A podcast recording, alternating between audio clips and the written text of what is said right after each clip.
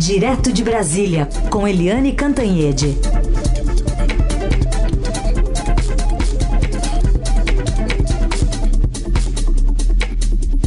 Oi, Eliane, bom dia.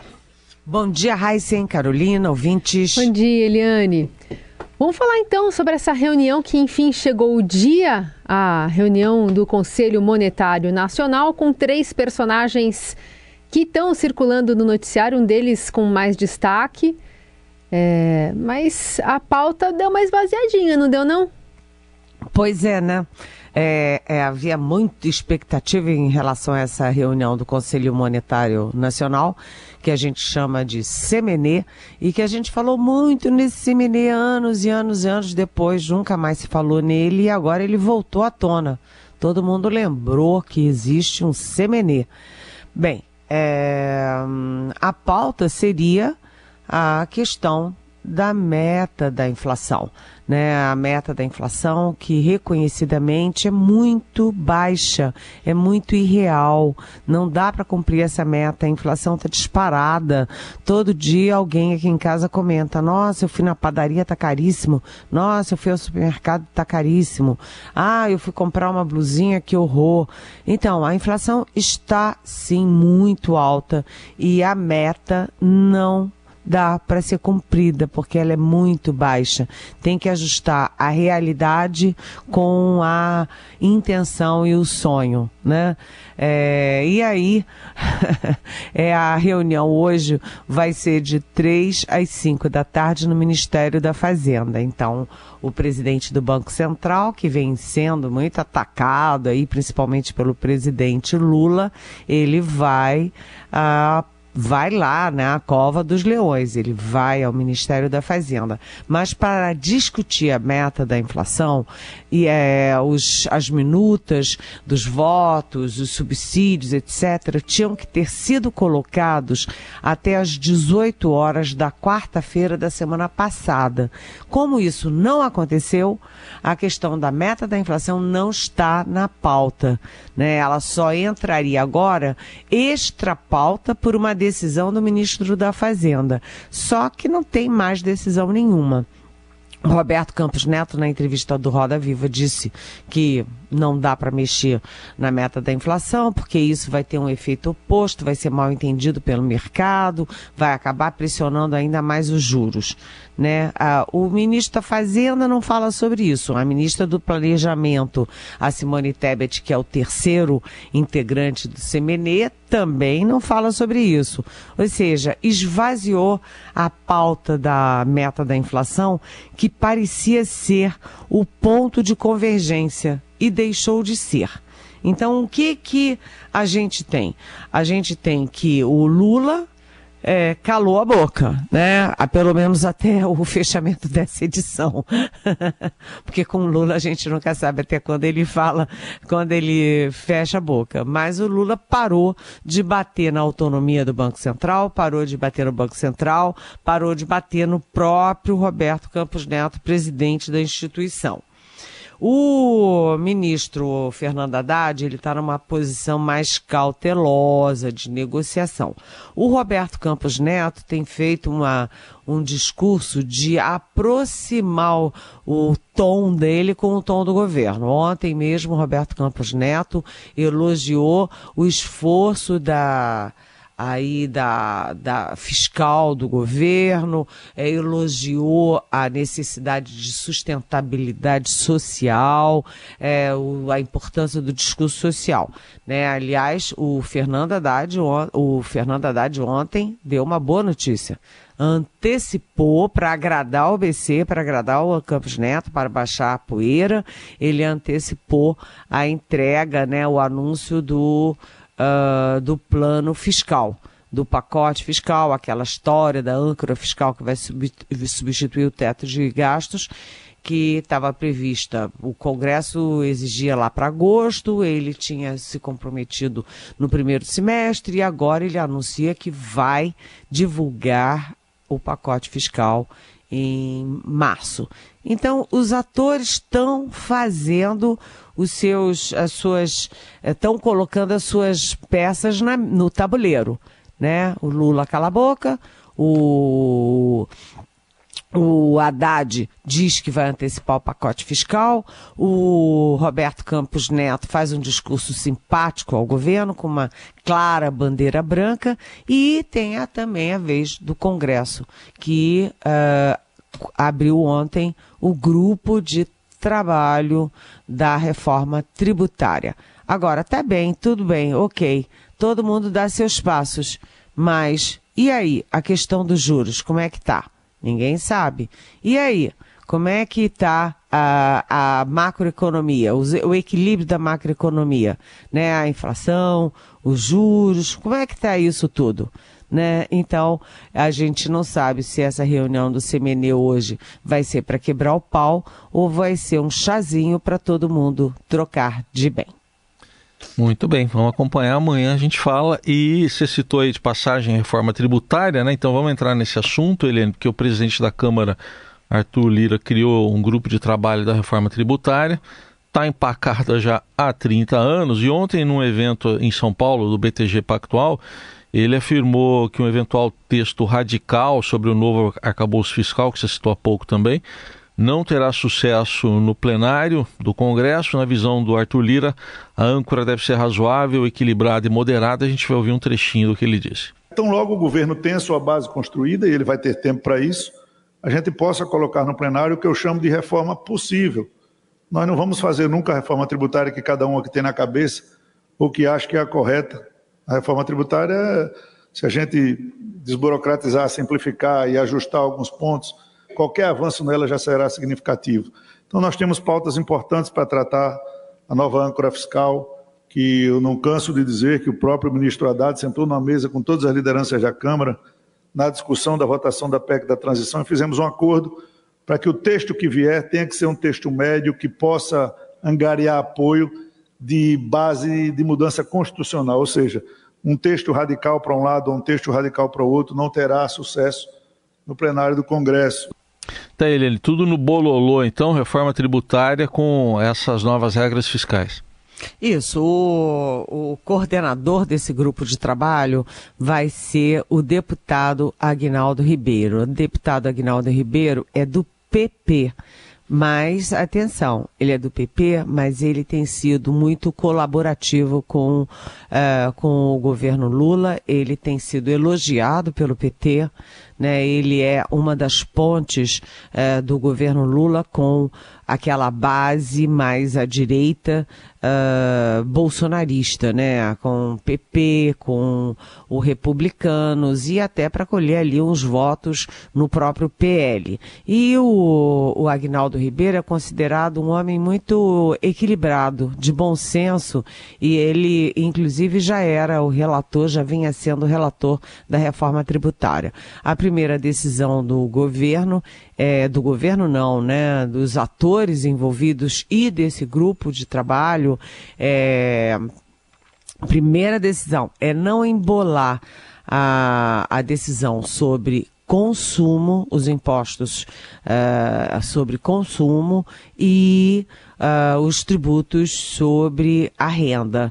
Então, vão ser duas coisas separadas. A primeira questão vai ser consumo. E aí tem que negociar muito bem negociado, e já começou a ser negociado, uh, com os estados que são produtores e os estados que são consumidores é, quem paga os tributos? Quem produz ou quem consome? Então, isso é uma das questões que vem sendo bem afinada. A outra coisa é isso que o, a gente ouviu o Arthur Lira falando, né? Não vai ser uma reforma tributária profunda como todo mundo gostaria e todo mundo defende. Vai ser a reforma possível, é, reduzindo os impostos, dando mais é, visibilidade aos impostos e dando mais também, é, vamos dizer assim, viabilidade, porque é uma enxurrada de impostos, é um emaranhado, é uma confusão. O sistema tributário brasileiro realmente é uma tragédia, né? É uma confusão, é um emaranhado, ninguém entende mais nada. Por isso há o consenso, depois de 30 anos, de que alguma coisa precisa ser feita. Eles estão muito animados. Ontem eu estava conversando com o Agnaldo Ribeiro e ele disse isso, né? Que depois de 30 anos, finalmente você tem um ambiente para fazer alguma coisa. Não alguma coisa drástica, mas alguma coisa possível. E dessa vez eles contam com um apoio muito decisivo do presidente Lula, do governo Lula, que considera a reforma tributária prioritária.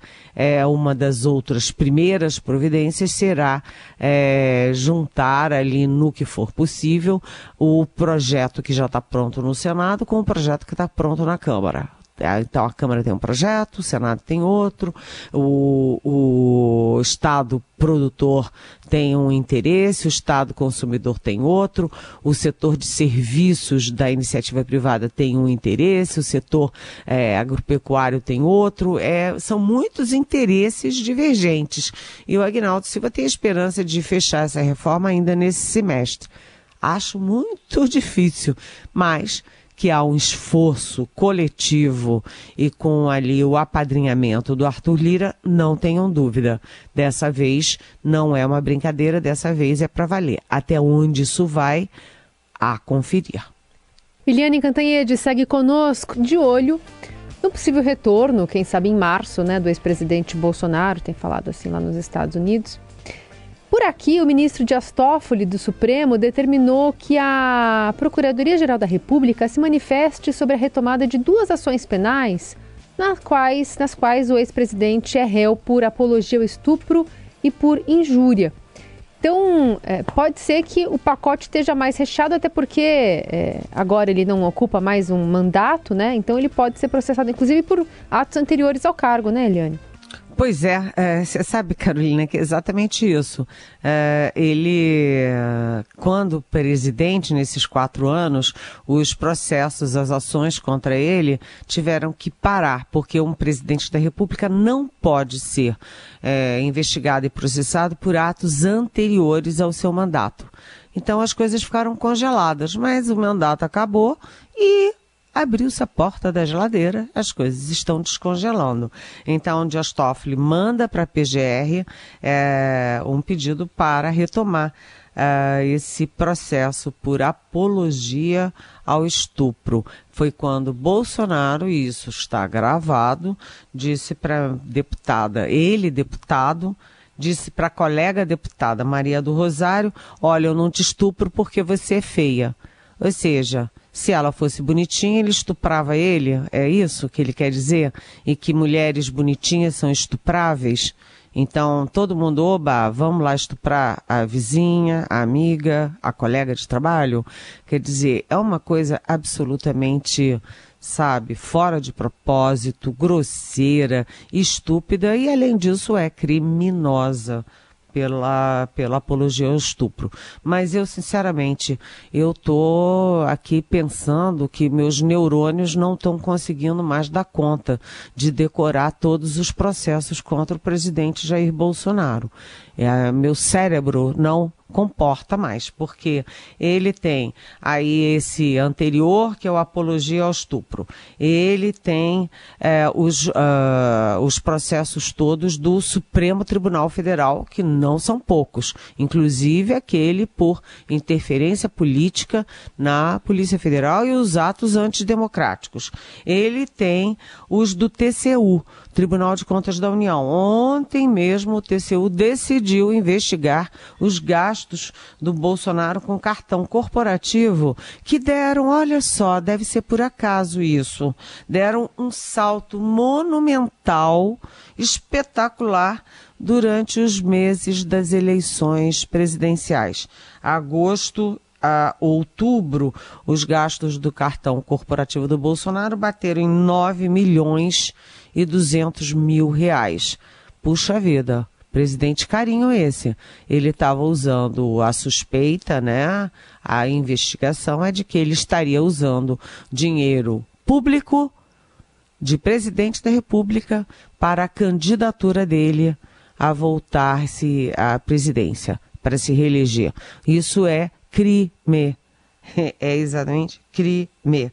E as duas coisas, é, tem mais ainda aqueles 13, é, as 13 queixas-crimes que estão na primeira instância do Distrito Federal, e tem aí os dois que são os maiores riscos, as maiores ameaças ao Bolsonaro. São dois do Tribunal Superior Eleitoral, TSE.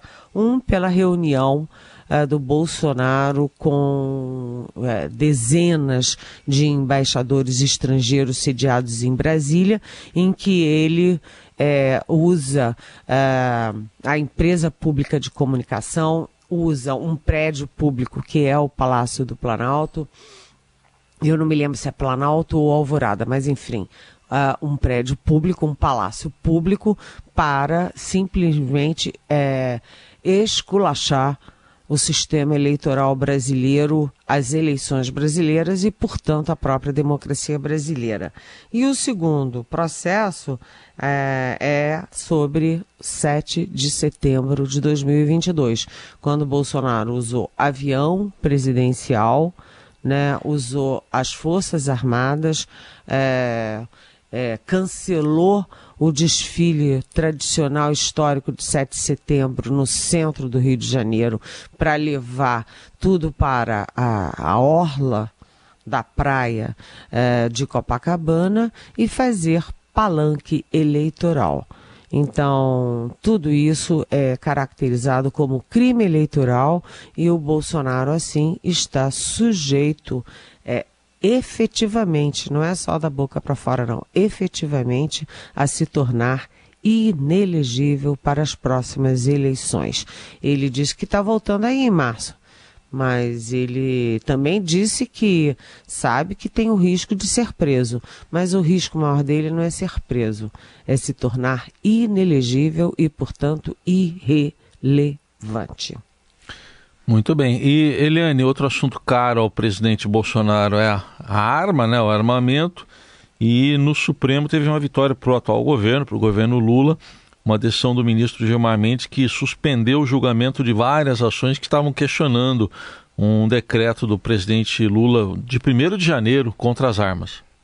É, exatamente. O, você vê, né? A gente estava falando de como a situação tá ruim, tá russa é, para o presidente Bolsonaro nas várias instâncias de investigação e de justiça. E para o Lula a coisa está indo bem, porque essa decisão do ministro Gilmar Mendes, que atende um pedido da Advocacia Geral da União, é uma decisão super importante para os compromissos do Lula com a população brasileira, né? O Lula criou essa, é, teve essa decisão de suspender os decretos, as decisões, as medidas de armas, é, de armamento da população civil tomadas na gestão Bolsonaro e uh, de, quais são as decisões do, uh, do Gilmar Mendes, que ainda serão uh, levadas para o plenário do tribunal.